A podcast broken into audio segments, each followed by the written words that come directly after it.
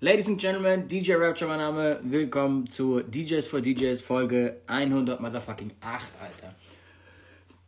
Krass. Okay, ey, 108 Wochen, aber um ehrlich zu sein, ist gefühlt diese Pandemie-Scheiße zum Glück vorbei. Ich find's geil, einfach in den Supermarkt zu gehen ohne Maske. Äh, ich finde das Killer, deswegen mich freut's, alles gut.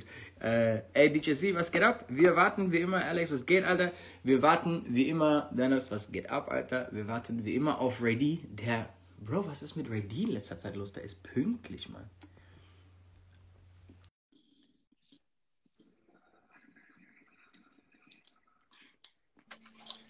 Ray D ist pünktlich, Bro. Bro, was ist passiert bei dir, Alter? Was ist los? Trinkst du Orangensaft? Liegt es daran vielleicht, dass du dann so Vitamin Nee, ich C trinke, ich trinke gerade hier so, so auf? ISO, ISO-Zeug, Alter. Ich habe heute Morgen so hart trainiert, dass ich mir dachte, äh, muss mich jetzt noch so ein bisschen hier. stärken. Okay, Bro. Äh, lad Leute ein, Leute einzuladen. Ich tag unser Thema und zwar reden wir heute über, wie erreiche ich meine Ziele mit einem voll geilen Gast. Introduce du gleich. Äh, ich muss mal Display mal heller machen. Ähm, ja, lad mal ein, Bro. Willkommen zum DJs for DJ Mittwoch mit Rapture und Ray D. Heute Folge 108. Das Thema lautet, wie erreiche ich meine Ziele? Ich bin selber froh, dass ich hier heute teilnehme, weil ich erwarte natürlich auch von DJ Rapture, dass er mir auch noch so ein paar Strategien verrät, wie ich meine Ziele erreiche. Wir haben heute einen Special Guest. Ich hoffe, ich spreche es richtig aus. DJ Divo Mhm, mhm, mhm. aus Berlin, richtig? Äh, ey, weiß ich gar nicht, um ehrlich zu sein. Aber Divo ist so einer von den DJs, die ich auch nie persönlich so kennengelernt habe, außer halt über Instagram seit Jahren kenne. Und äh, habe dann irgendwann mitbekommen, dass der producermäßig am Start ist. Und dann plötzlich war der auf allen 187-Singles als Producer vertreten. Und äh, unter anderem unter anderem auch bei der Ecstasy, die jetzt gerade Gold gegangen ist. Ähm, Ja. Der war dann auch mit 187 in äh, LA und so. Und deswegen dachte ich mir, komm, Alter, wenn das nicht mal ein geiles Ziel ist, dass du quasi für eines der größten Kollektive in Deutschland äh, der Producer bist. Also ich gehe davon aus, dass er mittlerweile der Inhouse-Producer ist, dass er fast alles für die macht. Ähm, und dann finde ich, ist das mal eins der geilen Ziele als Producer. Und dann denke Voll, ich, ist er auf jeden Fall äh, mal einer von denen, mit dem wir darüber reden könnten. Darüber reden wir heute. Unter anderem aber natürlich auch mit ihm darüber, ne, wie es so ist, mit den Jungs abzuhängen und was da abgeht. Ähm, Finde ich saugeil. Bro, was ging bei dir Yes. Du hast, ein, du hast ein bisschen Tag gehabt, gell? Warte, lass mich ganz kurz noch meine Introduction zu Ende bringen. Ähm, an alle Menschen vor den Bildschirmen, bitte supportet uns ein wenig. Klickt mal hier unten auf den Papierflieger und ladet eure Freundinnen und Freunde und DJs und DJ-Kolleginnen, Kolleginnen ein hier zum Livestream mit Rapture und Ray D und unserem Special DJ Divo. Du angefangen hast zu produzieren, jetzt hier gleich so zum Einstieg, was hast du dir denn für Ziele gesteckt? Hast du gesagt, ey, ich möchte es jetzt erstmal irgendwie überhaupt hinbekommen, einen coolen Beat zu producen? Oder hast du dir gedacht, ey, ich möchte einen Beat producen, den ich dann, wenn es geht, aber auch an Eminem verkaufe? Also, was war so dein Ziel? Ey, das ist, ich, glaube, wir sollten anders anfangen. Wo haben wir, an, also wir angefangen haben aufzulegen? Was war da unser Ziel? So, weißt du? Was hat man sich da für ein Ziel gesetzt erstmal so? Also, als ich meine Plattenspieler mit 14, 15 zugelegt habe, hatte ich einfach Interesse an Mucke und wollte wollt auflegen so ein bisschen und wollt, fand halt Auflegen und Scratchen geil. So, weißt du? Und ich hatte da jetzt nicht das Ziel irgendwie, ey, ich will, keine Ahnung, was, Summer Residency in Ibiza haben oder irgendwie in keine Ahnung wo auflegen, so, weißt du? Also, das kam eher so aus dem, aus einem ganz anderen, wie soll man sagen, so viel emotionaler, so, weißt du? Ich fand's aber geil. So, fertig. Und ich glaube, auch beim Produzieren war es ziemlich ähnlich. Das war so eine Mischung aus Interesse, äh, Timing mit Hakan rumzuhängen, also Hard to Death das halt schon konnte. Ähm, Ja. Und der mir das dann so ein bisschen gezeigt hat, weil wir eh am Mixtapes aufnehmen waren. Und dann habe ich halt gedacht, okay, krass, der weiß schon ein bisschen mehr, was man da macht. Äh, ich hatte mir irgendwann mal so Fruity Loops runtergeladen, aus Spaß in jungen Jahren. Ja, irgendwas vibriert bei dir die ganze Zeit, Bro. Äh, ich habe gerade eine Nachricht bekommen, ja. Okay, aber es vibriert die ganze Zeit, man hört es voll. Jetzt immer noch? Jetzt vibriert ja nichts wahrscheinlich. Okay, warte mal kurz. Warte mal. Alles gut. Also, jetzt müsste es eigentlich besser sein. Bro, ist unser Empfang heute gut, Alter? Ey, Ähm, du hast am Anfang wieder so ein bisschen gehangen, aber jetzt ist es eigentlich alles flüssig. Also red einfach weiter, alles gut. Bro, das war letztes Mal so nervig. Ich finde, das ist so Flow-Interrupting, so hier, ne, wenn das, oh, sorry, die Anglizismen, aber ne, das, das nervt so, wenn das hier, wenn das hier einfach ruckelt wie die Sau. Ja, aber ey, was, als du deine Plattenspieler hast, was war dein Ziel? Du hast ja nicht mit 15 das Ziel gesetzt, so, ey, Alter, ich will hier irgendwie DMC äh, deutscher Meister werden und Abfahrt, oder? Ja, Dickers, bei mir war es ja damals so, dass ich wirklich eine ziemlich geile Inspiration hatte. Ich habe ja damals mit zwölf schon Tapes bekommen aus unserer Diskothek, da wo ich gewohnt habe, wo halt der Resident schon Übergänge gemacht hat und hat halt gescratcht mit, mit Hip-Hop und, und RB und Swing und Miami Bass Music. Für mich war das quasi schon so, ich habe mit zwölf mir schon gedacht, ey Bro, was macht, was macht der da, Alter? Wie mixt der denn diese Lieder zusammen? Und dann bin ich halt mit 15,5 kurz vor 16 in diese Diskothek rein und Darf man, halt das, darf man, das heutzutage noch sagen, dass man so früh das erste Mal im Club war? Ja, das darf man jetzt sagen, Digga. Bro, die Leute schreiben schon wieder, es ruckelt. Ich weiß auch nicht, was wir machen sollen, Alter. So, ich, wir, ne, ich, es hat zwei Jahre super geklappt und irgendwie seit zwei, drei Sendungen hapert es irgendwie und ich weiß nicht warum. Hast du denn mal nach dem Instagram-Update geguckt? Ich habe sogar extra vor der Sendung nach einem Update geguckt und es gab keins. Okay, ja, also ich habe auch alles gemacht. Und ich, ich sehe dich, auch, seh dich auch fließend. Also bei mir ist alles cool. Bei mir ist auch alles gut. Geil, hier, hier fragt jemand, what language is this? Äh, Deutsch, Alter, das ist German, mein Mann. no, no, no, no, no, no, no. It's not German. Wie geil. Und du schreibst dann runter, I understand it. Genau, so ist es alles. Sau gut. Okay, erzähl ja, weiter. Du also, erzählst, erzählst gerade was, weil ich finde, das, find, das ist sau lustig. Ich finde, das ist voll die, voll die coole äh, äh, Einstiegsfrage eigentlich. So, was war unsere Grundmotivation, als wir angefangen haben aufzulegen, so? Und was war damals das Ziel, das man sich gesetzt hat, ne? Und auch so, ab welchem Punkt hast du gemerkt, so, okay, krass, da geht ein bisschen was, so, weißt du? Also, wie war das bei dir? Du hast die Mixtape bekommen, bist in den Clubs rein, Club reingelaufen mit 16, 15, keine also, was. Als, ab, ab was für einem Punkt ich gemerkt habe, ey, da geht was, war eigentlich, also, kennst du das, wenn du irgendwie so 15, 16 bist und dann gibt es immer quasi Freunde in deinem Umfeld, das sind quasi die Größeren oder die Großen. Mhm. Kennst du es noch? Ja, Ey, die Großen haben das und das gemacht. So.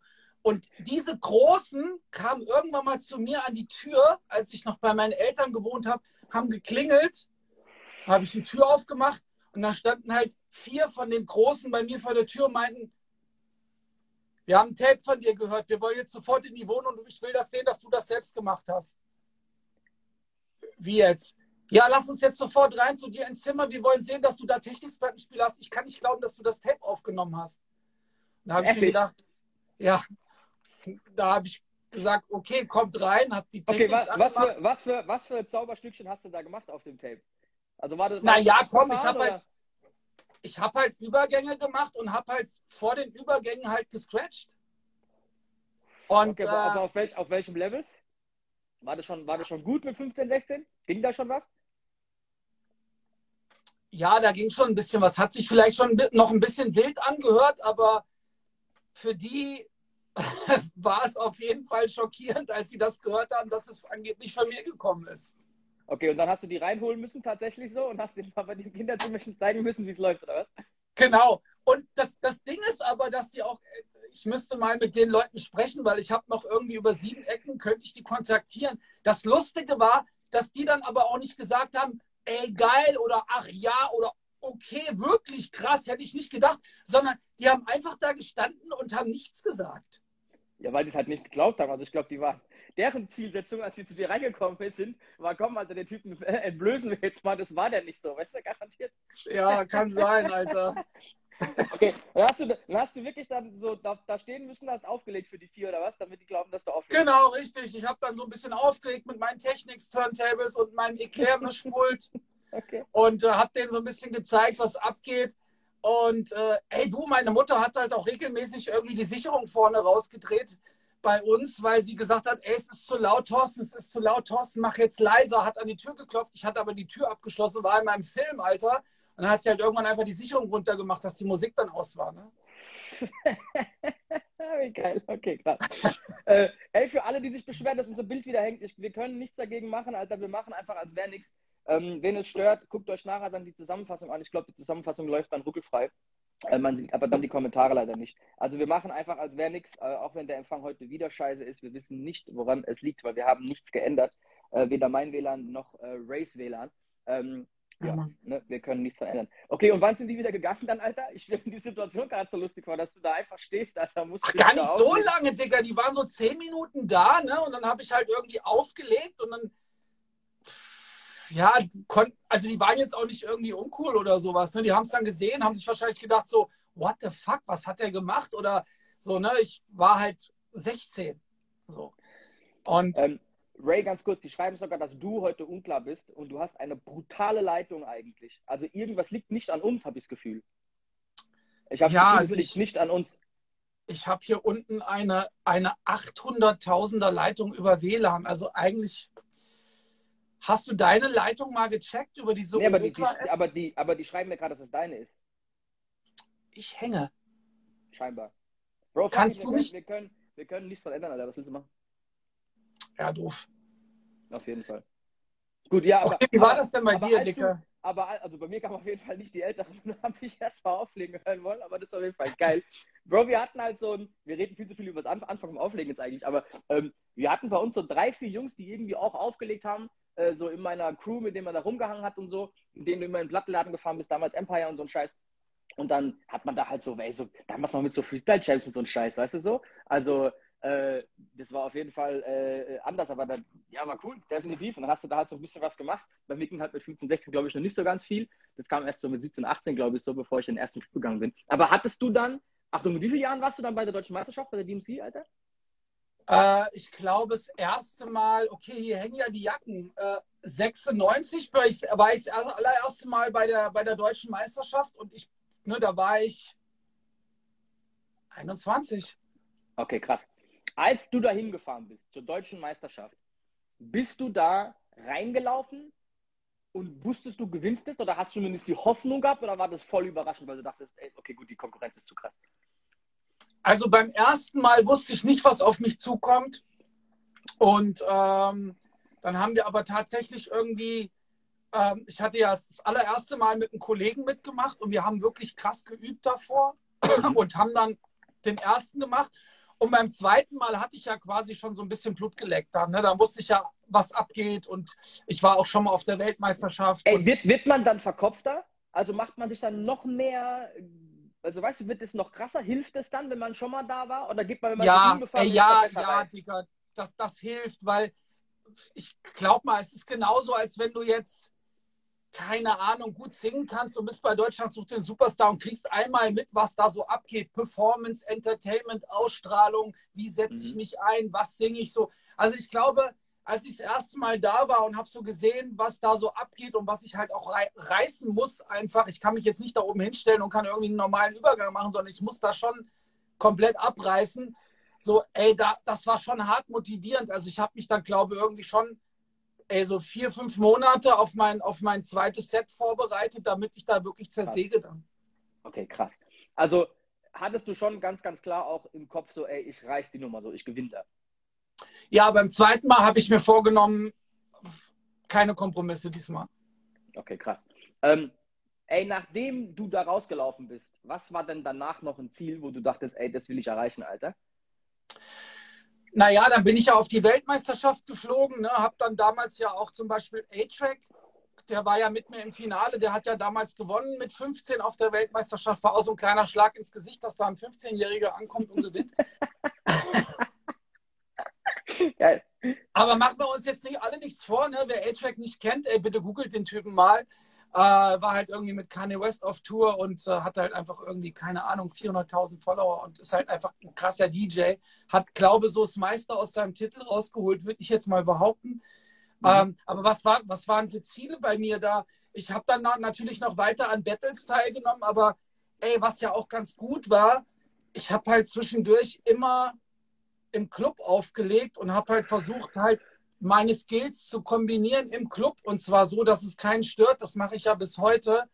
Und damals waren halt meine Ziele, ich wollte halt meinen Titel mit meinem Titel dann halt auch krasse Bookings annehmen zum Radiosender ins Ausland und das ist mir dann nach und nach auch alles echt gelungen und das fand ich eigentlich ganz cool. Okay, wenn ähm, ey, ganz kurz für alle, wir haben schon die ersten fünf Fragen da unten. Wir machen natürlich um 20 nach äh, die Fragerunde. Es ist lustig, wie wir heute direkt voll ins Thema eingestiegen sind. Übrigens, was wir normalerweise nie machen. Wir haben den Smalltalk-Part quasi übersprungen, aber ist ja cool. Ähm, als du auf die Weltmeisterschaft gefahren bist, aber, wie lange hast du dich da vorbereitet im Vergleich zur, zur äh, deutschen Meisterschaft? Und zweite Frage, damals gab es ja wahrscheinlich noch nicht in dieser Form YouTube und Co. Also du wusstest ja auch gar nicht so richtig, gegen wen du da antrittst, oder? Und was die vorher gemacht haben, oder? Stimmt, ich habe mir dann meistens die VHS-Kassetten von, von, von, von dem Jahr davor geholt und habe mir so ein bisschen äh, ne, gecheckt, so, ey, wo stehen die Jungs? Das Problem ist, was ich immer so, was ich immer so gemerkt habe, ich weiß nicht, ob das im Producing genauso war früher, aber da Amerika einfach so ein riesengroßes Land ist, mhm haben da viel, viel mehr an so einer Meisterschaft teilgenommen und quasi das, was so ausgesiebt wurde an guten DJs, hatte dann auch gleich irgendwie ein viel, viel höheres Niveau. Ne? Und deswegen, also, ey, so, weiß ich nicht, also immer wenn ich dort auf so einer Meisterschaft teilgenommen habe, habe ich halt krasse Inspirationen bekommen so und habe halt Leute gesehen, wo ich mir gedacht habe, what the fuck, Alter, was macht der denn da? Also, was jetzt auch ganz cool ist an dieser Stelle, ich bin dieses Jahr auf der Pro Light Sound, also nicht der Musikmesse, sondern der Pro Light Sound in Frankfurt. Und da trifft man eigentlich dann auch immer einmal im Jahr wirklich sehr, sehr viele coole DJs, wo man sich sehr, sehr viel Inspiration holen kann. Also, wenn, also ganz ehrlich so, für Ziele ist es, glaube ich, auch wirklich sehr, sehr wichtig, sich Motivation und Inspiration von anderen Leuten zu holen, wie du bestimmt als Producer auch, ne? Wenn du dir andere Leute anguckst, ey, wie arbeiten die, was haben die für einen Workflow, was machen die zuerst, was machen die zuletzt, wie gehen die so vor? Also da muss ich ganz ehrlich sagen, immer wenn ich auf so einer Weltmeisterschaft war, habe ich schon gezuckt und hatte krass Motivation, wenn ich da zurückkam. Okay, krass. Ähm, ey, ich erinnere mich noch dran, dass wir auch nicht auf die Details uns damals immer reingezogen haben extremst lange her. So lustig für mich, dann erst so im Nachhinein checken, dass die damals war.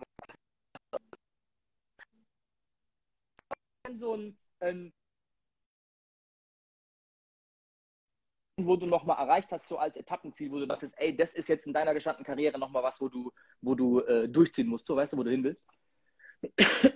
Okay, jetzt hast du gerade krass gehangen, Alter. Jetzt habe ich dich auch selber nicht verstanden. Äh, wiederhol bitte nochmal die letzten zwei Sätze. Bro, erstmal für alle, die zugucken. Sorry, dass wir heute und letztes Mal so einen scheiß Empfang haben. Wir wissen nicht, woran es liegt, weil wir einfach nichts geändert haben. Wahrscheinlich ist es Instagram. Wir haben keine Ahnung, Jungs. Äh, tut mir mega leid. Ich hoffe, ihr hört uns zumindest einigermaßen. Äh, sorry dafür. Hörst du mich gerade fließend? Ja, jetzt höre ich dich fließend gerade. Oh, Bro, das ist, ey, Verbindungsprobleme ist das Schlimmste, Alter, ohne Scheiß. Also, das ist äh, äh, richtig mies. Sorry für alle, ey, äh, wie gesagt, wenn es nervt, ihr könnt euch am Ende die Zusammenfassung angucken, einfach ähm, in der äh, IGTV und ich glaube, dass dann da keine Hänger drin sind, hoffe ich zumindest, aber ich kann es nicht versprechen. Anyway, wir machen weiter, als wäre nichts mehr, können wir nicht machen, außer, äh, tut es leid. Ähm, aber jo, ne, egal, wir hängen halt ein bisschen heute, so ist es halt, alles gut. Ja, genau, Achtung, meine Frage war, gab es kürzlich irgendein Ziel, Alter, was du dir gesetzt hast, ähm, wo, äh, Hätte ja auch was gedacht, ja, meine Internetrechnung ist bezahlt. Äh, wir wissen nicht, woran es liegt. Es gibt auch gerade kein Update. Sorry, Alter. Internetrechnung ist nicht bezahlt.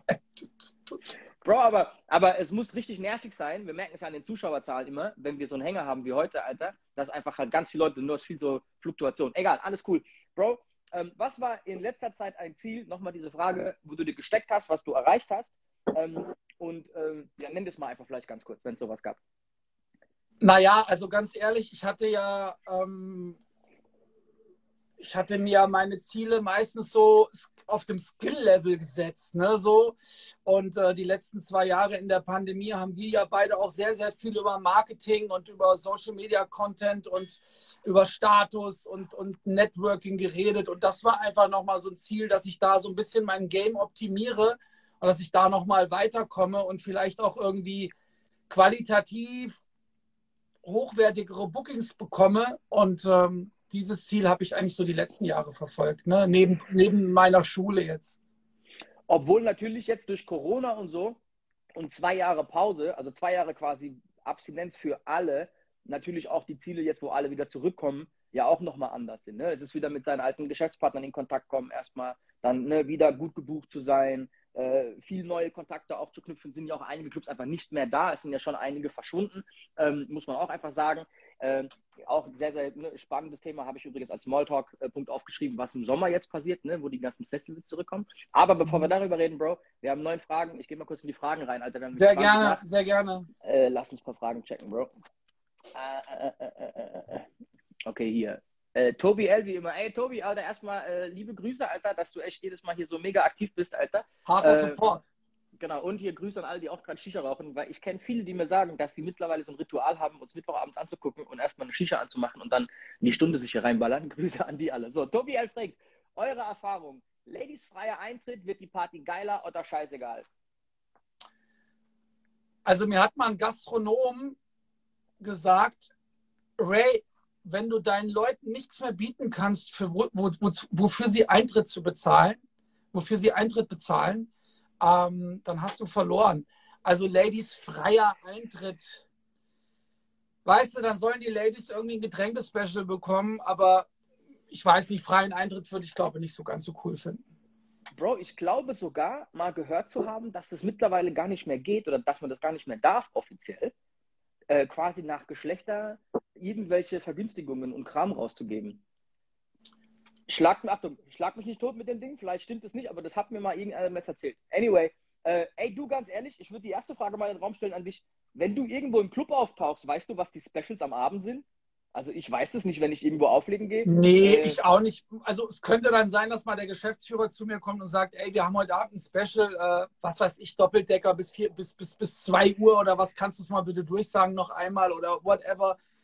Das ist ja auch okay. Also aber mit diesem Umsonst-Eintritt. Äh, Ey, das, das Problem war generell, und wir sind beides keine Veranstalter, deswegen sind wir vielleicht auch gar nicht die Richtigen, um das zu beantworten. Aber generell ist halt der Punkt, dass wenn man äh, das für so einen Standard macht, dass Frauen immer freien Eintritt haben und die und die immer frei hier und die immer frei das, ey, du kommst da halt auch nicht mehr weg. Ne? Also wenn irgendwas frei ist, ist es sehr, sehr schwierig, dafür irgendwann wieder Geld zu verlangen ähm, weiß ich nicht, ob das immer so die beste Geschichte ist. Also, ja, ey, liebe Grüße an AD. Wir nehmen mal die nächste Frage. Ich glaube, wir beide sind nicht unbedingt die richtigen äh, Ansprechpartner für die äh, äh Veranstaltergeschichten. Weil wir können gerne wieder einen Veranstalter ein, ein, einladen. DJ MD aus Frankfurt fragt Ray, reizt dich nicht als DJ in den USA aufzulegen? Ähm, ich glaube, ich kenne ihn sogar. Das ist der Milan. Ähm, ja, natürlich reizt mich das. Ich habe auch schon in der USA aufgelegt und zwar ähm, für Rain. Aber ähm,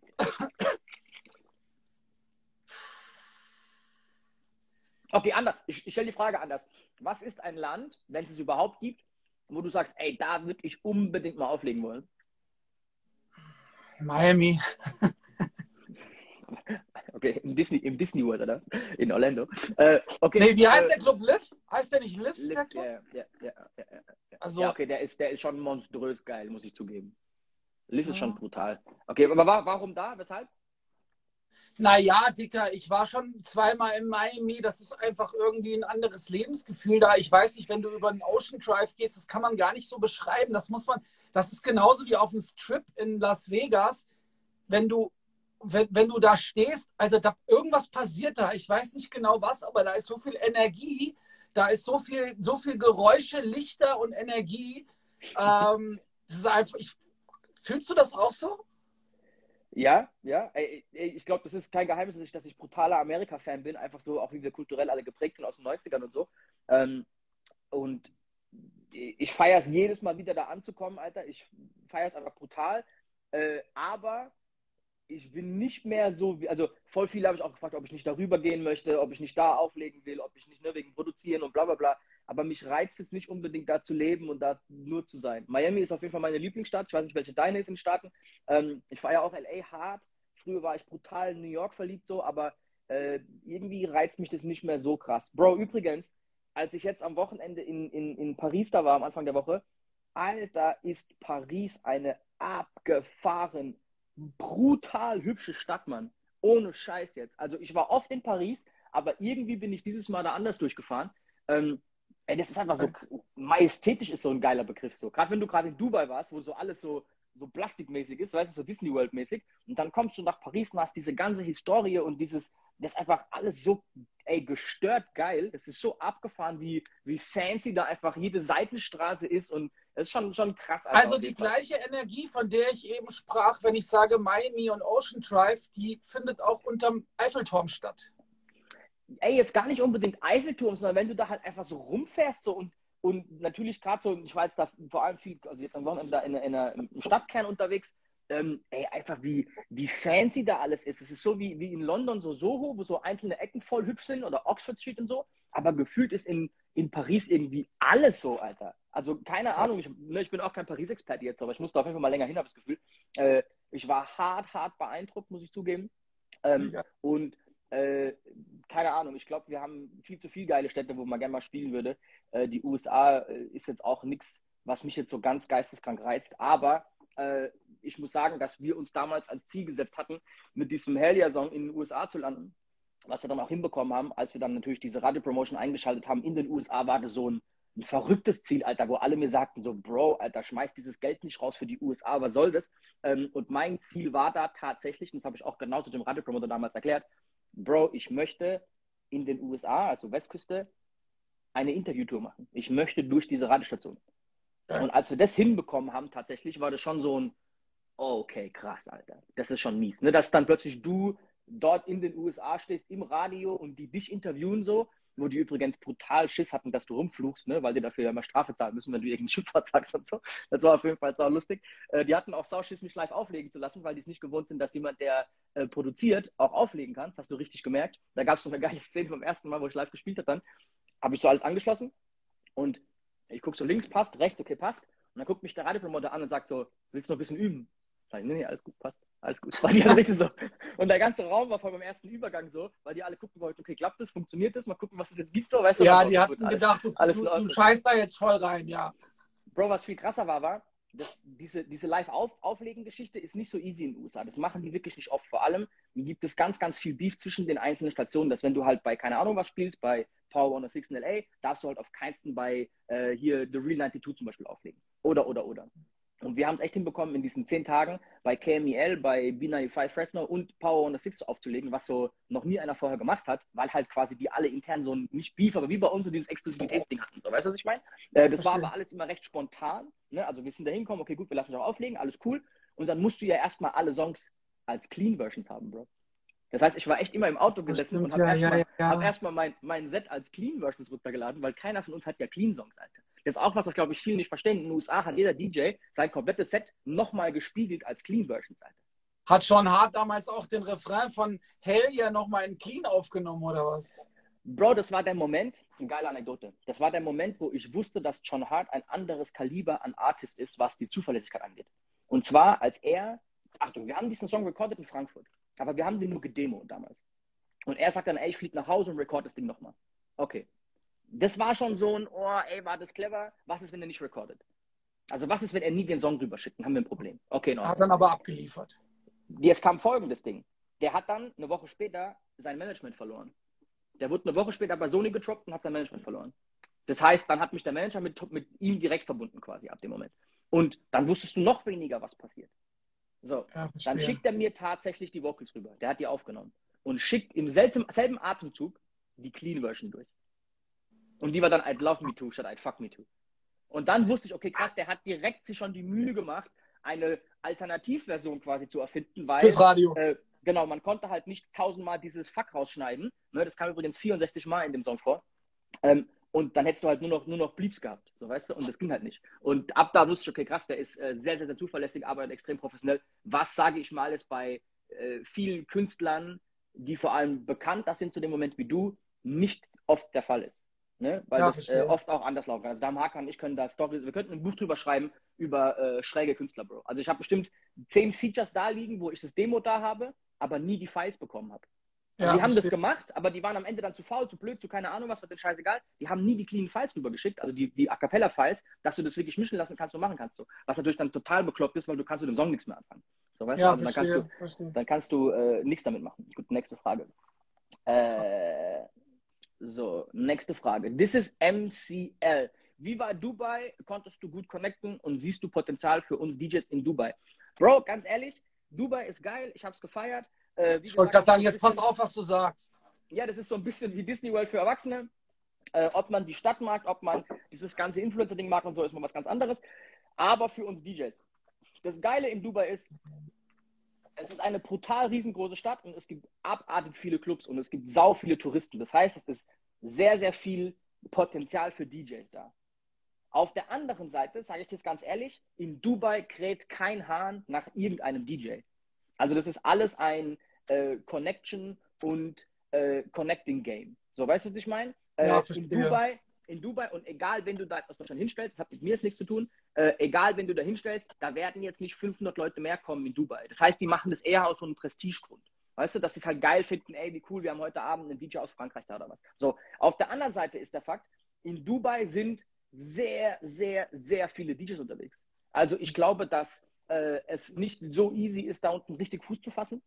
Und ähm, die, also das sind sehr geballt, sehr viele DJs und jeder DJ auf dieser Welt, der irgendwie auch international unterwegs ist, möchte da auch auflegen. Also es ist auf jeden Fall krasse Konkurrenz. So, ne? Also, ey, Potenzial ohne Ende, aber du musst schon irgendwas auch mitbringen, dass es da unten halt dann richtig funktioniert. So, weißt du, ich glaube, dieses einfach mal nach Dubai ziehen, so, schwierig. Ne? Also, ey, Potenzial ist da. Es ist wie wenn du nach, wenn du vom Land kommst und nach Berlin gehst. Da sind auch extrem viele Clubs. Ne? Es ist auch Ja, vier verstehe. Millionen Einwohner und so. Aber ganz ehrlich jetzt, wahrscheinlich hat kein Club, kein Clubbetreiber wacht morgens in Dubai auf und denkt sich, oh mein Gott, wir brauchen heute Abend unbedingt DJ Rapture. So, weißt du, was ich meine? Und ähm, genau dasselbe ist in Berlin. So, weißt du, wenn du jetzt vom Land kommst, denkt sich kein Clubbetreiber in Berlin, ey, Alter, hätten wir heute Abend DJ XYZ da, dann wäre das ganze Game anders. Das heißt, wenn du nach Berlin ziehst morgen als Landei, ne, und ich komme selbst vom Land, ähm, dann wird das in Berlin erstmal schwierig für dich Fuß zu fassen, weil es gibt halt tausende DJs, die da schon sind und die da auflegen wollen ähm, und die sich da halt die Füße platt treten, weil sie halt Ja. nicht so viele Clubs haben, dass du da halt jeden Abend halt deine,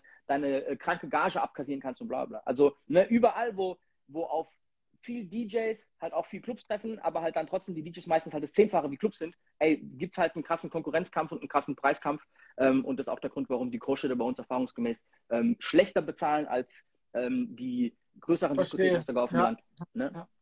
Ey, trotzdem ist Dubai geil, geht da gerne mal hin, macht mal euch einen Eindruck so. Ist schon sehr beeindruckend, wenn ihr vor diesem Burj Khalifa da steht, Alter, und das Ding ist irgendwie 800 Meter hoch oder was, 900, keine Ahnung, 850.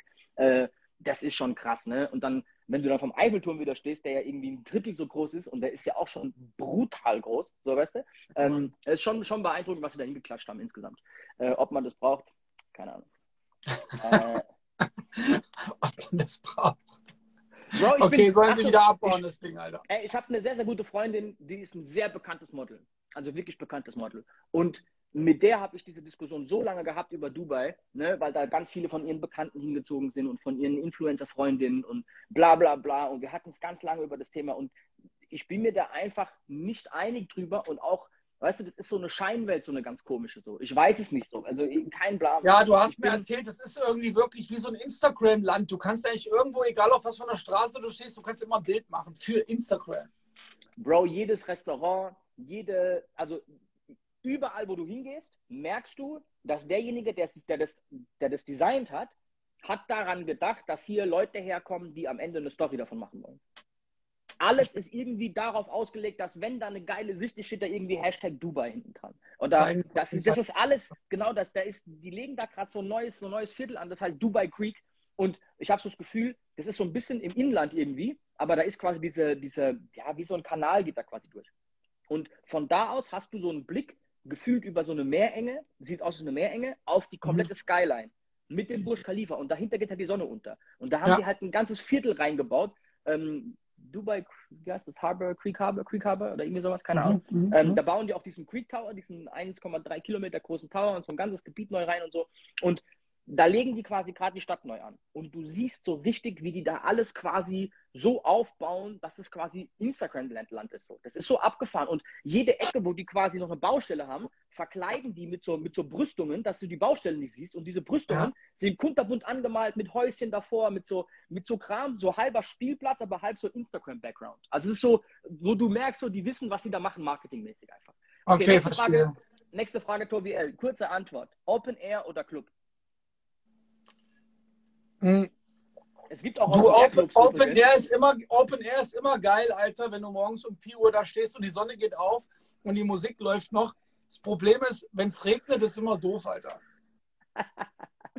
Bro, ich fühle mich in kleinen, dreckigen Clubs am wohlsten. Aber natürlich ist es dann auch geil, wenn du jetzt von September bis April irgendwie gefühlt nur drin warst und dann kommen diese ersten Open-Air-Locations. Es ist schon geil. Das macht schon echt Spaß. Auch Festival auflegen und so macht mal Spaß, aber ich feiere eigentlich Clubs am meisten, ehrlich gesagt. Ich auch. Wie siehst du das? Okay, gut. Ja, ne, also Festival ist auch was ganz anderes wie ein Club. Ne? Außer du hast jetzt irgendwie eine Veranstaltung. Also ein Festival, da stehen Leute von der Bühne, vor der Bühne und erwarten jetzt 110 Prozent Energie. Und ne, da hast du im Club, glaube ich, so ein bisschen andere Atmosphäre. So, nächste Frage, die finde ich geil. Dark Maniac fragt, habt ihr an einem Abend was Wichtiges vergessen, das euch den Auftritt fast unmöglich machte? Achtung, DJ Hard to Death hat es mal hinbekommen, ohne Laptop aufzutauchen. Das, das, ist auf jeden Fall Katastrophe gewesen. Ähm, okay, was hast du schon mal zu Hause vergessen oder beim Gig den Abend davor, weil du zu dicht warst, äh, weil du dir hart einen reingelötet hast und konntest am nächsten Abend nicht auflegen? Was hast du gemacht? Was war? Also es ist echt ganz, ganz, ganz, ganz lange her. Mhm. Aber ich habe mal den Kopfhöreranschluss kaputt gemacht von meinem Mixer und da gab es noch kein Serato. Du hast beim Auflegen. Beim Auflegen, das war auch noch an Silvester, beim Auflegen habe ich den Kopfhörerstecker abgebrochen und der ist im Kopfhörer, in, also diese Klinke ist stecken geblieben im Mixer und ich konnte halt nicht mehr vorhören, was ich da mixe. Und damals habe ich halt mit Schallplatten aufgelegt. Äh, okay, aber, aber man kennt eigentlich seine, seine Schallplatten gerade, kann man krass auswendig. Du wusstest genau, was da passiert. Und du hast den Anfangspunkt abgeklebt gehabt, ne? Ja, natürlich, aber also ich musste dann immer so einen Hardcut machen. Also ich konnte keine fließenden Übergänge mehr machen oder ich musste da rumpitchen und rumeiern, bis es stimmt. Ne? Hm. Okay, das ist auf jeden Fall äh, krass. Äh, ey, ich habe einmal mein Ladegerät vergessen und musste dann quasi immer wieder auf, mein, auf meinen Akkustand gucken weil seitdem weiß ich, dass es auf jeden Fall zwei Stunden hält. äh, wenn, du mit, wenn du mit, mit 100% in den Laden reinläufst. Also ich bin mit so keine Ahnung, 89% oder was rein und bin damit so 12 oder was aus dem Laden raus. Aber kein Scheiß, ich habe ich hab geschwitzt.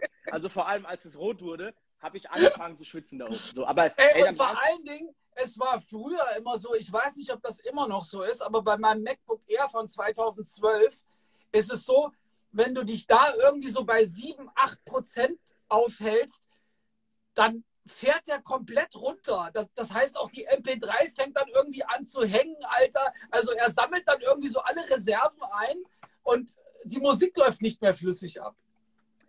Okay, das ist natürlich mies. Aber, ey, aber ansonsten, ey, kennst du das Gefühl, du fährst Auto, alles ist cool und plötzlich merkst du, oh, oh, habe ich Laptop dabei? Und du fährst direkt auf den nächsten Raststoff raus so, und guckst hinten, okay, Laptop ist da, alles cool. Komm, das hast du auch schon gehabt, oder? Digga, diese Paranoia habe ich jedes Mal, wenn ich losfahre, dass ich nochmal in meinen Rucksack reingucke. Aber ich, ich bin ein sehr akribischer äh, Vorbereiter und Planer. Äh, deswegen passiert mir das eigentlich recht selten und ich bin extrem, also ich habe auch so drei USB-Kabel dabei und ich habe extra so, ich habe selbst die Serato CDs dabei, falls man die mal brauchen sollte. Echt die Serato, ja, ja, ich habe die Serato USB-Sticks okay. dabei, ich habe einen USB-Stick mit Songs zum Wechseln dabei, also ich habe die Schallplatten noch dabei, Slipmaps, extra Schallplatten, sechs Nadeln, also ich bin einmal komplett ausgerüstet. Wenn du aber halt dein Laptop nicht dabei hast, dein Laptop nicht dabei. Aber das wird zum Glück nicht passiert. Okay, wann wollen wir uns einen Gast holen? Ach shit, ey, Divo, äh, wenn du schon da bist, was ich hoffe, äh, stell gerne, aber ich habe gar nicht auf die Uhr geguckt, 40 nach, verdammt. Ähm, Divo, stell gerne mal eine, eine, Anfrage, ansonsten machen wir mit dem Thema weiter. Äh, ich habe ihn jetzt auch noch nicht gesehen. Ich weiß, dass der in der Studio-Session ist heute. Also ich hoffe, der kommt da pünktlich raus. So, mal ganz kurz aus Prinzip wieder. Hakans Frage natürlich zur Mayonnaise. Äh, Mayonnaise ein Instrument. Ey, MB Classic fragt, was macht ein gutes Bomberset aus? Haben wir das nicht letztes Mal schon beantwortet? Bro, ich glaube, die Frage hatten wir letztes Mal. Vielleicht warst du nicht am Start, aber ähm, die Frage haben wir letztes Mal beantwortet. Okay, Achtung, dann holen wir jetzt DJ Divo rein, weil der hat nämlich eine Anfrage gestellt. Okay, ähm, geil. So, wir begrüßen unseren Gast zum heutigen Thema äh, Ziele setzen und erreichen. DJ Divo, Alter, freut mich sehr. Bro, Bro, was geht ab? Alles fit, Mann? Willkommen. Äh, ey, du, bist ein bisschen, du bist ein bisschen leise, sag mal was. Nee, du bist, du bist brutal leise, Bro. Nehmen wir die AirPods vielleicht raus. Doch, ich habe aber was gehört, so ein bisschen ja, was. ich auch so leise, aber nur. Leise, leise. Jetzt, jetzt? Okay, ja, jetzt viel Hallo? besser, Dicker. Willkommen im DJs Sehr schön, sehr schön, sehr schön. Was Ey, Bro, wir, wir, machen es wie bei allen, Alter. Stell dich erstmal vor für alle, die nicht wissen, wer du bist. Okay, also, ich bin DJ Divo, äh, 30 Jahre alt, DJ natürlich und mittlerweile, ja, vor allem durch Corona Produzent geworden. Und ja, das ist jetzt so das Ding, was ich mache. Sehr, sehr geil. Bro, ich habe mich schon vorgestellt als der Typ, der mittlerweile der Inhouse-Producer für 187 ist. Ähm, kann man, glaube ich, so behaupten. Ne? Ja. Äh, du hast auch vor, vor einer Woche, zwei Wochen mittlerweile fast schon, kam die Nummer von Dings raus, von Frauenarzt, ähm, mit Sido, diese, wie heißt der, T-Shirt und Jeans, Bro. Ich Richtig. so lustig, Alter. Ohne Scheiß. Darüber reden wir auch noch, weil ich die Message voll geil finde. Aber erstmal zu dir so. Du hast gerade gesagt, dass du während Corona angefangen hast zu producen, ey. Oder dass Ja. du wegen Corona Producer wurdest. Erklär das mal ganz kurz, wann hast du angefangen? Ja, ich, also- genau, ich muss mal ein bisschen mehr ausholen. Also, Ja. ich habe quasi so, ich habe schon immer so ein bisschen Beats gemacht und so mal ein Edit gebaut. Aber ich habe dann irgendwie so, äh, ich würde sagen, Mitte 2018 irgendwie mir so gesagt, so, ich weiß nicht, ich finde irgendwie Auflegen ist auf Dauer nicht nachhaltig genug. Mhm. Sowas ist vielleicht in fünf Jahren und du hast nicht mehr so Bock zu zocken, was machst du denn dann? Dann kannst du sagen, okay, ich habe 15 Jahre gezockt, aber äh, ne, juckt kein Mensch dann mehr, wer du bist, so äh, von wegen. Und dann habe ich ja gesagt, äh, okay, ich gebe jetzt Gas, ich baue mal ein paar Edits, DJ-Edits und so. Und dann ist es halt so, ich kenne halt die Crates schon seitdem ich 17 bin, weil die kommen auch aus Göttingen. Ich komme ja ursprünglich aus Göttingen. Mhm. Ach krass, echt, ich komme aus Kassel. Ah, okay, ja, siehst du? Genau, die kommen aus Ey, Ma Göttingen. Malik, Malik kommt aus Göttingen übrigens. Malik kommt aus Göttingen, stimmt, richtig. Mhm. Und wir haben halt damals schon, die haben schon immer Beats irgendwie online verkauft und dann haben wir damals schon so äh, Beats mit äh, Scratch-Hooks gemacht, wo ich die Scratches gemacht habe, eben die verkauft und Bro, war schon immer so ein, kurz, ja, kennst du Savoy? ja, ja, kenne ich, klar.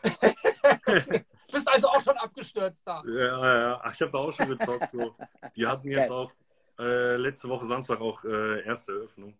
Okay, geil. Und, wi- und witzigerweise mit so einem TikTok-DJ, Digga, ist auch noch eine andere. Können wir auch noch mal drüber reden.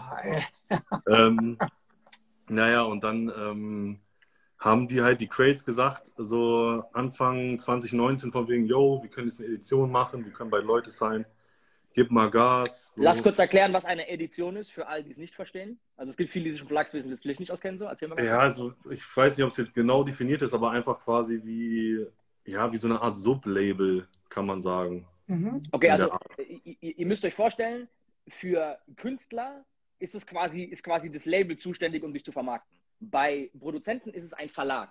Und wenn Mhm. du als Künstler, also als, als The Crates in dem Falle, einen Deal mit einem Verlag hast, dann kann der Verlag sagen, ey, wir geben dir eine Edition. Edition heißt quasi, du bist ein Subverlag. Du kannst quasi Genau. deinen eigenen Verlag gründen. Oder so, so genau, wie, ja. so wie 50 Cent dann irgendwann Chiro gegründet hat und konnte quasi Leute signen, kann dann quasi The Great sagen, okay, und wir signen jetzt Produzenten in unseren Verlag quasi rein. Und das nennt man Edition. Genau. Nur, dass die Leute es verstehen. Und dann, ähm, ja, und dann habe ich halt Gas gegeben. Quasi einfach, also ich wollte eigentlich auch nicht so Type Beats oder so machen, aber irgendwie bin ich dann doch da reingerutscht und habe ich Type Beats gemacht bei YouTube, Mhm. Online Store. Ja, und dann äh, habe ich ein Sample gemacht mit einem Kumpel zusammen und das haben wir, also ein Sample Pack, das habe ich den Crates geschickt und bam, direkt das erste Sample war Jesus vor der Tür. Krass. So, und das war direkt mein erstes Placing, direkt, ich glaube, sogar am Ende auf die 4 gechartet und ist jetzt auch schon so gut wie Gold. Und, und seitdem Ja. eigentlich wirklich, pff, eher so, also. Aber ja, das, ist, das ist ja nochmal ein Schritt, aber, weil, weil wenn, die, wenn die Crates ein Sample von dir nehmen, ist ja eine Sache. Und Genau. dann verkaufen The Crates quasi diesen Beat an Jesus in dem Falle. genau, Aber genau. jetzt dann am Ende der Typ zu sein, der jeden Tag bei Jesus im Studio ist, ist dann nochmal eine andere Geschichte. Das ist dann nochmal eine andere Leistung, da auch hinzukommen. So, weißt du? Also das ist wie, richtig. Wie, wie ist das passiert? Weil das ist dann nochmal eine ist andere das- Nummer da. Dann äh, Ende 2019 bin ich nach Berlin gezogen mit meiner Freundin, weil die eh hier einen Master hier macht. Und dann äh, ja, habe ich halt gesagt, okay, ich gehe jetzt so voll aufs Ganze. Und dann haben die Crates schon gesagt, so, yo, hier, zack, äh, du kannst zu uns ins Studio. Das Du gehst jetzt voll aufs Ganze, bedeutete äh, jetzt da, da rein und Vollgas. Genau, also produzieren so quasi. Um natürlich da in dem Moment aber auch noch zu sagen, okay, ich pushe mich als DJ, habe ich mehr von langfristig, ich kann mehr Gage nehmen, mal gucken einfach, was geht. Also wirklich, was heißt voll Risiko? Ich meine, da lief es ja, da hatte ich meine Gigs und alles cool. Wäre das jetzt nicht aufgegangen, wäre ich halt, hätte ich weiter aufgelegt, ganz normal quasi. Ja, ja. Aber Glück im Unglück, ich meine, es kam ja dann Corona und dadurch ist ja dann natürlich erstmal alles weggebrochen und war für mich auch scheiße, aber dann war es halt so, ich war dann schon bei den Jungs im Studio und die haben mich quasi allen vorgestellt und dann, ja, ich bin auch mit allen super klargekommen und dann, ja, zack, direkt war es ja wirklich, warte mal, 2019, äh, 2020 war ja dann, äh, dann war ich so ein halbes Jahr da, habe so quasi so ein bisschen mein Ding gemacht. Dann, genau, Bones MC Hollywood kam dann gerade. Und da habe ich schon angefangen, an Hollywood so ein bisschen mitzuarbeiten, Contra K, so die Sessions aufräumen, ein bisschen ausproduzieren, Vocals editieren, so richtig das volle Programm, richtig ins kalte Wasser gesprungen quasi. Ich, ich wollte gerade sagen, Vocal editieren ist noch was ganz anderes. So. Ja, das war direkt in die Fresse, aber die Crates meinten, ey, wenn du Producer werden, also Produzent, nicht nur, was du sagst, zum Beispiel, der zu Hause Samples macht oder einfach nur so, ja, ja, schick dir ein Beat. Nee, du musst in der Session sitzen, den Beat machen, Toplines, Vocal, äh, Engineering, alles ausproduzieren. Ja, dann haben mich quasi da angeführt und dann, ja, zack, ging das alles so schnell und dann war ich schon gefühlt in Mexiko, habe schon Sampler 5 gemacht. Also Aber Dicker, ganz ehrlich, dann hat, ja, dann hat ja Corona für dich trotzdem eigentlich was sehr, sehr Positives bedeutet, auch wenn erstmal deine Bookings weggefallen sind. Aber wäre das jetzt so nicht gekommen, wärst du dann trotzdem jetzt in dieser Position? Äh, ich glaube schon, aber der Fokus wäre auf jeden Fall ein anderer, weil ich merke es halt jetzt, weil jetzt habe ich zum also zum Beispiel wieder richtig viele Gigs reinkriege, jedes Wochenende und ich merke halt, okay, ey, Samstag früh fliege ich nach Stuttgart, so, okay, äh, da, dadurch kann ich zum Beispiel Freitag die Session, müsste ich mir zum Beispiel entweder absagen oder gar keine Session machen. Also Verstehe. ich, kon, ich konnte eigentlich wirklich Full Focus, ich war auch gefühlt 50, 60 Stunden die Woche im Studio, nur Gas gegeben. Ja, also man muss schon sagen, Glück im Unglück quasi. Geil. Mhm. Geil. Ist es jetzt, wenn du wieder viel auflegen musst, für dich problematischer, so in deinen kreativen Modus zurückzukommen? Nee, eigentlich nicht. Tatsächlich habe ich jedes Mal bis jetzt, wenn ich, ich habe ja letztes Mal, äh, letztes Jahr vielleicht fünfmal gespielt oder so, aber jedes Mal beim Auflegen finde ich dann irgendeinen Song und denke mir, oh geil, daraus muss ich was machen. So, so, da kommen auch noch ein, zwei Dinger, die werdet ihr dann auch im Laufe des Jahres noch hören. Aber ähm, ja, so einfach, das ist dann schon inspirativ und dann merke ich auch so, okay, was, vielleicht kann ich jetzt mal mit Jizzes was machen im 100 BPM-Bereich auf was weiß ich für Drums. So einfach so, doch, ich würde schon sagen, das ergänzt sich echt gut. Okay, sehr, sehr nice. Äh, ey, wir geben dir mal einfach jetzt so zwei Minuten zum Braggen, Bro. Lad mal einfach alles runter, was du produziert hast. Also, was dir so kurz oh. in den Kopf kommt. Kommt, dass die okay, Leute mal verstehen so ein bisschen. Also, Alex-Album, das erste Solo-Album von mir letzten Jahr. Sampler 5, dann habe ich bei RAF Zukunft ein bisschen mitproduziert, Contra K, Vollmond habe ich mitproduziert, Bones Hollywood, Bones Hollywood Uncut. Äh, ja, Frauenarzt jetzt natürlich, ähm, Yoshimitsu, ähm, boah, Digga, was habe ich denn noch gemacht? Okay, ich finde, du solltest Ecstasy auf jeden Fall mal ganz kurz. Ecstasy natürlich, das war dann meine erste Eins letztes Jahr. okay, natürlich, die muss ich erwähnen. Der ist ja vom Sampler 5, genau. Contra K hast du vergessen zu sagen? Kontrakt nee, hat er gesagt. Hat er doch, doch, hat, hat gesagt, genau. Okay, okay. Ich, ich versuche ihm nur in seinem Break zu helfen gerade. So. Äh, Jalil, da habe ich das Album gemacht. Okay, äh, Fatal, also Big Toe, habe ich jetzt das Album gemacht. Also ganz kurz, Contra K habe ich getroffen, weil ein Kollege von mir, der Robert Smith, ja, dein DJ ist. Richtig, richtig. Und den habe ich genau getroffen, als die Pandemie losging. Da hatte der ein Konzert hier in Frankfurt und dann kam Robert Smith zu mir in die School, wir haben was aufgenommen und dann meinte er, ey, komm doch mit in die Jahrhunderthalle, dann stelle ich ihn dir mal kurz vor. Ja. Und dann, das, das war schon genau der Tag, wo, wo Frankfurt gesagt hat, Junge, du kannst das Konzert noch machen, wir können es dir nicht verbieten, aber ich würde dir empfehlen, mach's nicht. Okay. Also, hat er hat es gemacht? Doch, ich ja, glaube, er, er, gemacht, er, er, hat, er hat das dann gemacht. Ey, Dicker, das war halt so, der hatte halt auch eine ganze Tour, ne, so eine also da waren halt teilweise war der in irgendwelchen Stadien oder in irgendwelchen Arenen. So, da geht's, so. Da geht es um und, richtig Kohle. Ich meine, das ja, genau, die Leute ne, nicht sehen. So. Das hat er damals da geht's um richtig Geld, ja. gesagt. Ey, Alter, ich hänge da mit was weiß ich, wie viel Kohle in dieser ganzen Produktion drin. So, ey, wenn die Dinger jetzt alle wegfallen, das ist halt richtig scheiße für mich. Also, ja. es war gerade so der Anfang ja. 2020, ne, März, wo dann alle sagten, okay, Alter, wie geht's denn jetzt weiter? Also, muss es mal kurz einbringen. Nee, voll äh, auf jeden Fall. Ich glaube, er musste es auch viermal schieben, die Tour, oder dreimal. Also ist jetzt Ende diesen Jahres ist sie, glaube ich, erst. Und wer weiß, am Ende ist wieder Variante XY, ne? Also. Oh, vielleicht, ja. und das mal auch, auch viel so, weil viele ja auch die zugucken, gar nicht DJ sind, vielleicht gar nicht so nah an der Materie sind. Ey, wenn ein Künstler auf Tour geht, organisieren die oft die komplette Tour selbst. Das heißt, die finanzieren ja. quasi diese ganzen Hallen vor, die Technik, die, genau. ganzen Hotels, die ganze Crew, die alles. Also man nennt es die Produktion quasi, alles außenrum so ey, wenn diese Tour nicht stattfindet, musst du die Leute, die Halle, die, die ganzen Promomaßnahmen, das muss trotzdem bezahlt werden, so, weißt du? Und da geht es halt wirklich um, ey, zig Zehntausende, wenn nicht Hunderttausende Euro, so. Das ist halt schon so eine Entscheidung, was auch einem Contra K und seiner Firma halt dann auch mal wichtig du hängst. Ja. Ähm, Das sind schon Summen, das ist heftig so, ne? Und es muss trotzdem nachgeholt werden. ja, das macht gar keinen Spaß, aber ja, natürlich. Ja, du hängst gerade wieder, Digga. Da dreht sich gerade nur noch grad Kreis. bei mir. Äh, Divo, sie- siehst du das auch? Ja, ich sehe es auch, ja, ja. Jetzt ist er wieder da. Ey, Jungs, sorry, Alter, diese scheiß Verbindungsprobleme, die wir haben seit zwei Wochen. Ich weiß nicht, woran das liegt, Mann. Ähm, gut, ich hoffe, ihr, ihr hört mich noch. Äh, Bro, Ja, hört ihr mich gerade, Alter? Hört ihr mich? Okay. Ja. Ey, ich war Ja, ja. mega neidisch. Ich war mega neidisch, als ich bei dir sehe, ihr macht ein Produktionscamp in L.A. Und ich Mhm. sehe dann so, wie ihr halt so, ne, so die Mischung aus geil arbeiten, Touri, Touri-Lifestyle, so ein bisschen rumdümpeln und so, geil, Ja. Alter, und trotzdem wieder arbeiten gehen. dachte ich mir so, oh Mann, das war so im Februar oder so, wo bei uns richtig hässliches Wetter war. Und ihr Richtig. chillt da in L.A., äh, 25 Grad Sonnenschein. Erzähl mal so ein bisschen so, ne, äh, wie lief das ab? Was genau macht ihr da? Was geht da ab? Ne? Wie viel ist so der Arbeits- und der, der Chill-Faktor, wenn man da im Außen rumhängt? Ja, das ist natürlich so oder so krank. Also das habe ich mir auch gar nicht so erträumen können, dass es mal so weit kommt, dass ich irgendwie in LA sowieso sein darf, auch privat, aber dann auch noch da Mucke machen, so auf jeden Fall richtig geil. Und in erster Linie haben wir da, also es ist ja jetzt so, dass drei 187-Alben auf einen, an einem Date kommen am 27.05.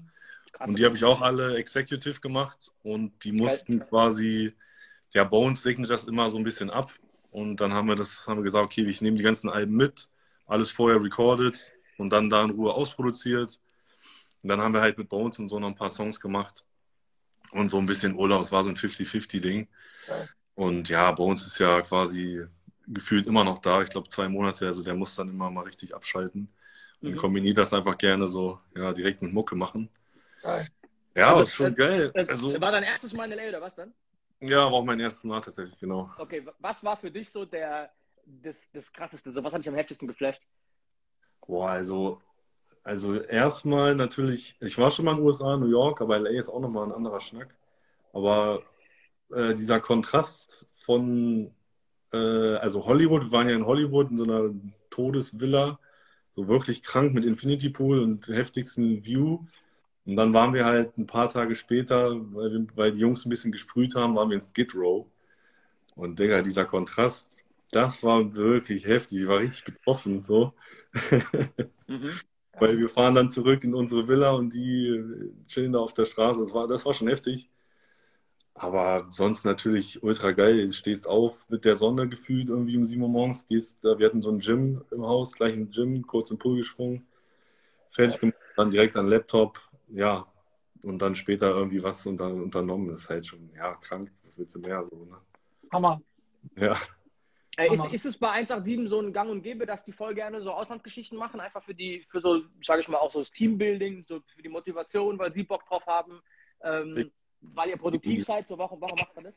Ja, schon, auf jeden Fall. Aber ich muss sagen, auch, dass eigentlich am Ende immer im Studio am besten ist, weil ich weiß nicht, die sind dann fokussierter auch in Mexiko. Wir haben auch auf jeden Fall was geschafft, aber da ist man natürlich, wir sind dann zu sechs, zu sieben, zu acht, der will dann das, der will dann das und dann ist so ein bisschen Ablenkung da. Aber andererseits ist das auch wichtig, gerade wenn man irgendwie ein ganzes Jahr im Studio war, dann mal raus und dann irgendwie ja, quasi am Meer Mucke zu machen, hast du einfach nochmal eine ganz andere Kreativität. Also. Ey, was, was ist so dein normaler Prozess, äh, wenn du, wenn du mit Beats anfängst und an welchem Punkt bringst du den Beat zum Artist? Also baust du den Beat schon so weit fertig, wie du das vorstellst und bringst ihn zu ihm oder zu wem auch immer? Oder Mhm. hast du so Ansätze, hast du Ideen? Sind die dabei, wenn du die Dinge ausarbeitest oder wie, wie läuft es bei dir ab? Ja, also meistens äh, bereite ich schon eine Skizze vor. Also einfach, weiß nicht, ich mache ein Sample oder ich suche mir ein Sample aus, ähm, mache dann halt die Skizze, Beat, Drums und Co., Tempo und damit ich ungefähr weiß, okay, was, was ist die Richtung, aber oft auch einfach live in den Sessions hören wir mit den Künstlern dann die Samples durch.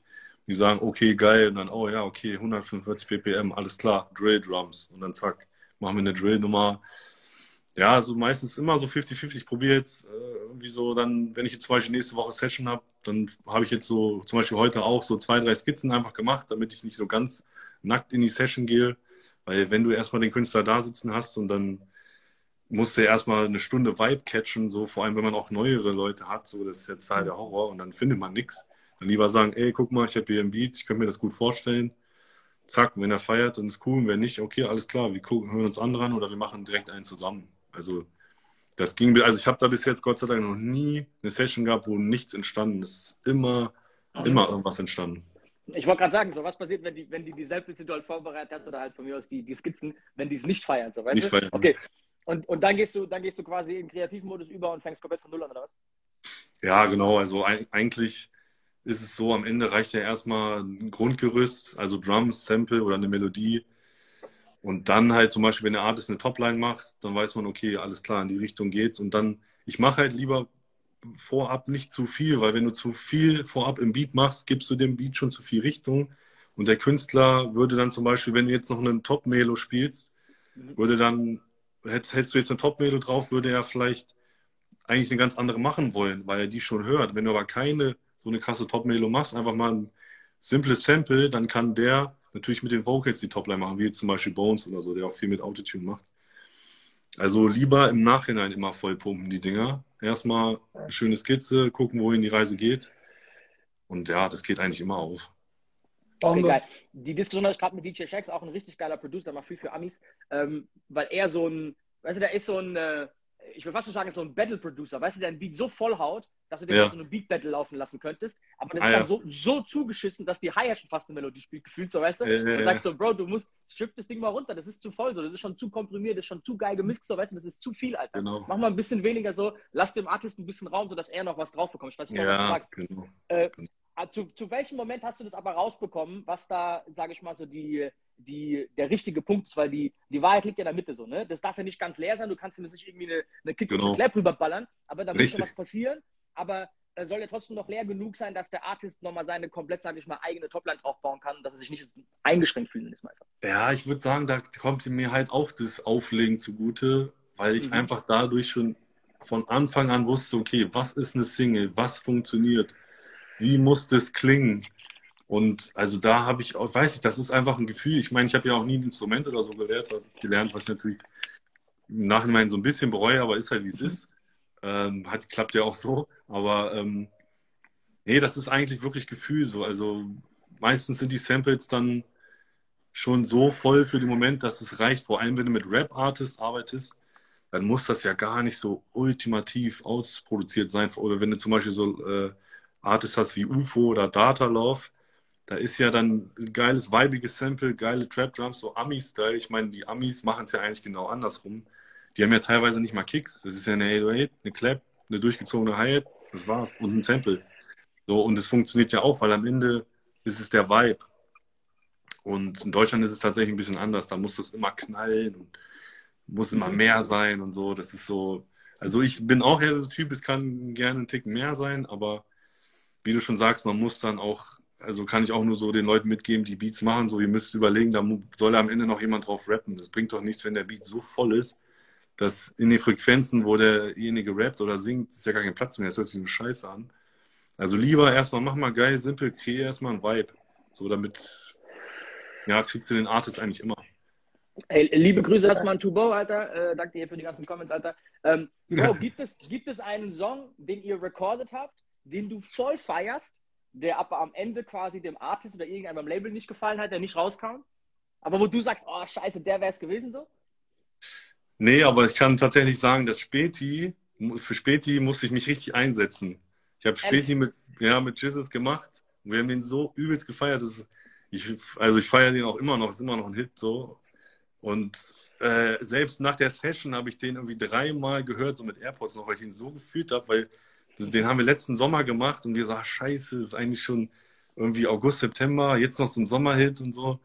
Und dann haben wir den tatsächlich doch, ja, durchgekriegt, so weil es halt so erst so hieß, ja, Gaso ist kein, äh, ist ja Späti, passt nicht, er ist Hamburger, ist Berlin, aber ich meine, am Ende, ey, das Ding geht, glaube ich, ich muss lügen, aber in zwei bis vier Wochen ist das Gold. Also der hat schon 42 Millionen. Das Ding ist Bro, ein Ultra-Hit. Bro, das war auch meine Frage, als ich es zum ersten Mal gehört habe, weil ich nicht genau wusste, woher der Artist jetzt genau kommt, weil ich aber wusste, dass Späti so ein Berliner Ding ist eigentlich, aber ja, ich genau. so, so, im Hamburg-Vibe drin bin, ob ich jetzt wusste, dass das, ey, ist es auch so ein Hamburger Ding? Keine Ahnung, Alter, aber ich habe die alle so nach Hamburg einstudiert eigentlich, aber okay, alles gut. Ähm, dann war das auch bei euch eine Sache. Wenn du sagst, du musst dich einsetzen dafür, wer ist denn der, der am Ende entscheidet? Wie viel Power haben da die Artists selbst bei 187? Wie viel ist das ja. Management? Wie viel ist da am Ende das Label? Ja, eigentlich schon genug. Also eigentlich, dass der Artist, wenn er es unbedingt will, da ist jetzt niemand dann, der sagt, Gott, das geht gar nicht. Man findet immer einen Kompromiss. Mhm. Ähm, also selbst da, was heißt, man musste sich einsetzen, aber ich musste schon dann sagen, ey, das ist doch voll geil, das ist geil. Und es gibt immer irgendwen, der es nicht feiert, das ist natürlich auch subjektiv. Aber ja, also eigentlich doch, wenn der Artist es will, dann kommt es auch raus und sonst trifft man sich so ein bisschen in der Mitte, dann passt man die Lyrics nochmal an. Die Späti-Skizze war auch lyrisch ein bisschen anders, die haben wir dann ein bisschen härter gemacht, damit der Vibe so ein bisschen antagonistisch ist, also die Lyrics zum Vibe, weißt du? Damit es nicht ganz so weich ist und so ist es jetzt auch schon wieder so ein bisschen, okay, Jizz ist gerecht geworden, weißt du? Okay, geil. Ja. War gut. Ähm, ey, gibt es irgendein Deutschrap-Feature, wo du sagst, ey, das wäre für dich so noch ein Abschluss, den mit dem wir zuvor gerne was machen? Boah, boah, Digga, schwierig. Muss überlegen. Also ich, so ein Sido war eigentlich die ganze Zeit auf meiner Liste und der ist es dann ja jetzt geworden. Geil. Okay, Achtung, Achtung, da muss ich kurz auf den, auf den Song eingehen. Wir sind zwar eigentlich schon Overtime, aber ist egal. Bro, dieser Shirt, äh, dieser Shirt sage ich, dieser Song von Frauenarzt mit Sido, nämlich ja. T-Shirt, T-Shirt, heißt der T-Shirt und Jeans, ne? Heißt der T-Shirt und Jeans, genau, ja. Bro, ich wiederhole mich, wir haben so ein Ritual bei uns, ich und mein Grafiker machen donnerstags immer Session und dann um Punkt 12 Uhr hören wir uns die neuen Releases an. Und das ist immer, ich, deswegen kriegst du oft von mir nachts um 12 die Nachrichten so, hey Bro, congrats und so. Ach so, ja. Das ist von dir. Deswegen kommen die immer nachts um 12, so, weißt du? Ähm, yeah. Und äh, äh, wir hören den Song und Frauenarzt zieht halt einfach so eiskalt sein Frauenarzt-Ding durch, so. Weißt du, ich meine, wie so rappt halt, wie er rappt, so, das ist auch lustig. Voll. Aber ich fand den Inhalt von diesem Song so geil und auch so gegen alles, was eigentlich gerade so eigentlich stattfindet, so dieses ganze, ey, wie viel ist dein Outfit wert, Scheißdreck, so, weißt du, und äh, Kids mit 12 haben irgendwie ein Shirt an für 600 Euro und eine Schuhe für 700 genau. oder so, Schwachsinn, und die kommen die einfach raus und sagen so, Bro, fickt euch alle, Alter, ich komme mit T-Shirt und Jeans, Alter, das ist mein Outfit, so, weißt du, leck mich am Arsch, ja. so. Fand ich saugeil. Als du die Hook zum ersten Mal gehört hast, was war dein Gefühl, Alter? Ja, das, ich habe so vor, also das Ding ist, das Original gibt es ja schon, das ist ja so ein Klassiker von mhm. Arzt, aber der ist ja, glaube ich, auf diesem indizierten Album und der gibt es nirgendwo zu streamen. Und ich kannte den schon und ich dachte halt auch, so ist mega geil, weil ich halt auch einfach diese, ja, diese Bass-Beats Nummer lieb und ich habe den, wir haben den auch ach, letztes Jahr September schon gemacht, also der liegt auch schon ein bisschen rum und ich habe es auch direkt gefeiert und wie du schon sagst, inhaltlich auch war was ganz anderes ist und ich glaube, es wird auch tatsächlich ja ab jetzt ein bisschen mehr in die Richtung gehen. Ich glaube, diese Drip-Geschichten sind erstmal vorbei. Auch gerade jetzt im Krieg und Co. Ey, das ist doch so egal, ob Prada auf deinem T-Shirt steht oder nicht.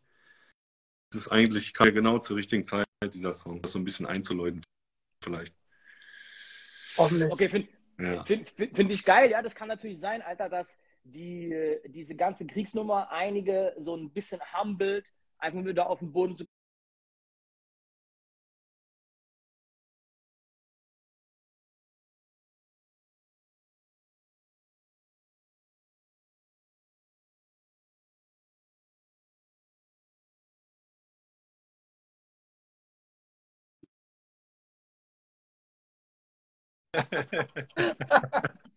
auf jeden, auf jeden. Aber nicht so krass wie ihr wahrscheinlich oder wie du. Du bist da ja schon. Alles gut. Elite, Bro, I'm, I'm, I'm back, Alter. Bei mir hat es gerade krass gehangen, Alter. Ja, Mann. Krass gehangen. Sorry dafür. Äh, ey, Bro, ich würde sagen, wir sind eigentlich schon durch jetzt hier wieder, leider. Ich glaube, wir könnten das äh, brutal lange machen, die Sendung, Alter. Wir müssen auf jeden Fall nochmal noch mal gesondert reinholen. Äh, danke für deine Zeit erstmal, Alter. Ja, war echt interessant, Alter. Ey, congrats für alles, Alter, ohne Scheiß. Vielen Dank. Ähm, Vielen Jungs, Dank, hat mich gefreut, wirklich folgt DJ Devo, Alter. Ähm, checkt die Songs aus. Grüße an DJ Kizunde noch einschaltet. Ähm, Jungs, bis später. Ich danke fürs Zugucken. Äh, Folge 108 DJs für DJs. Jungs, grüßen raus. Peace. Danke. Haut rein, danke. Dankeschön, Dicker.